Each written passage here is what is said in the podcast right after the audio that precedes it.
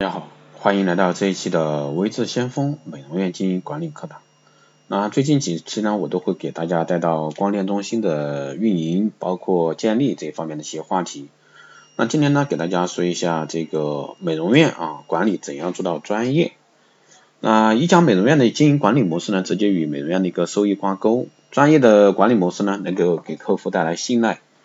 那为美容院呢提供源源不断的客源，同时呢也能提高美容院内各层人员的一个凝聚力。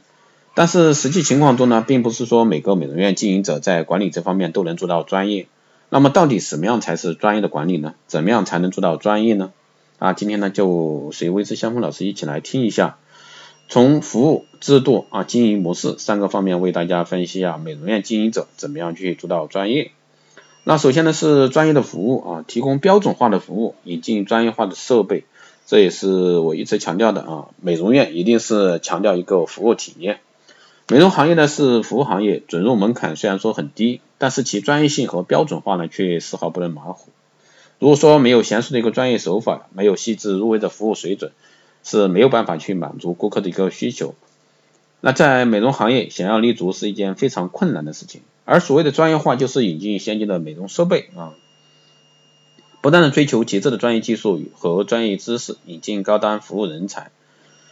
想要做到专业呢，必须先从美容产品抓起，从产品的研发、生产、包装、销售等各个环节严格把关。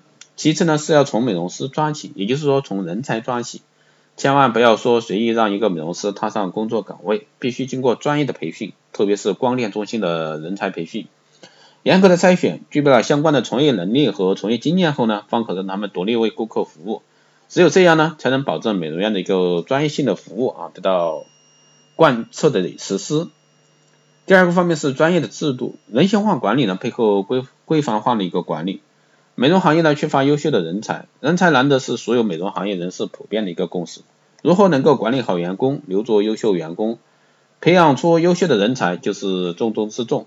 那现在的员工呢，难管理，尤其是一些九零后、零零后啊，员工呢个性比较强。如果说单靠制度化的规范化的管理是很难让他们幸福，因此呢，人性化管理呢就非常必要。作为一个美容院管理的人员，及时了解员工的一个心声，多和员工沟通，帮助员工一起成长进步，给员工良好的发展平台和职业规划前景，让他们呢愿意跟着你做，这样呢留住一批优秀的人也是不太难啊。当然，没有规矩呢不成方圆。任何一家美容企业，规范化的管理制度也是必要的。唯有规范化的管理，做到公平公正的管理员工，让每一个员工呢能够得到有公平的竞争、升职的一个环境，才能让大家心服口服。制度呢是一家美容院管理的底线，一旦有人冲破底线，无论是他是多优秀的人才，都是必须严格的加以处理。最后呢，就是专业的经营，多元化的一个经营模式和规范的一个风险意识。在专业化的技术、高品质的服务、科学化规范的一个管理支持下呢，美容院的经营管理就不会存在太大的一个问题。但是呢，无论多么完美的一个经营者，都必须有风险意识，要有居安思危的意识，时刻想着如何去规避美容院的经营过程中啊可能存在的一些风险。那这些风险呢，来源途径有很多，比如说美容院的选址、技术瑕疵、顾客纠纷等等。那这些风险呢都不可避免，但是呢，我们可以尽可能的啊把风险降到最低。美容院的风险来源最大的无疑是选址问题。任何一家美容院作为顾客的消费能力都是有上限的。如果说美容院周边地区啊流动人口多，那么如何去培养稳定的一个消费群体，提供顾客的忠诚度就是第一位。当然，美容院的专业技术水平也是很重要的。如果说美容院的美容师没有过硬的专业技术积累，没有娴熟的美容手法支撑，难免会引起一些顾客的不满，最后呢会导致顾客流失，甚至出现一些美容院啊和顾客之间的纠纷等等。所以说，不管是哪一方面的问题，都应该引起美容院管理者的密切关注。在运营管理中，都必须从细节着手，一一去解决这些存在的风险问题。专业化的管理呢，是美容院高效运转的一个前提。粗乱无杂的一个管理会导致美容院停滞不前，严重更严重的呢，会导致倒闭风险。专业与不专业之间相差啊一百，我的收入，这可能有点夸大，但是呢，专业与不专业的管理确实与美容院的一个生产息息相关。所以说，希望。各位啊，美容院经营管理者能从自身利益出发，做到专业管理、专业服务。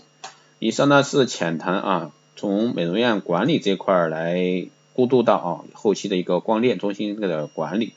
希望对大家来说这一块有所参考的意见。好的，这一期节目就是这样，谢谢大家收听。如果说你有任何问题，欢迎在后台私信留言，也可以加微之相锋老师的微信二八二四七八六七幺三，备注电台听众，可以快速通过。更多内容呢，欢迎关注新浪微博微之相锋，获取更多资讯。当然，如果说你对我们的光电医美课程感兴趣的，欢迎在后台私信报名。那好的，这一期节目就这样，谢谢大家收听，我们下期再见。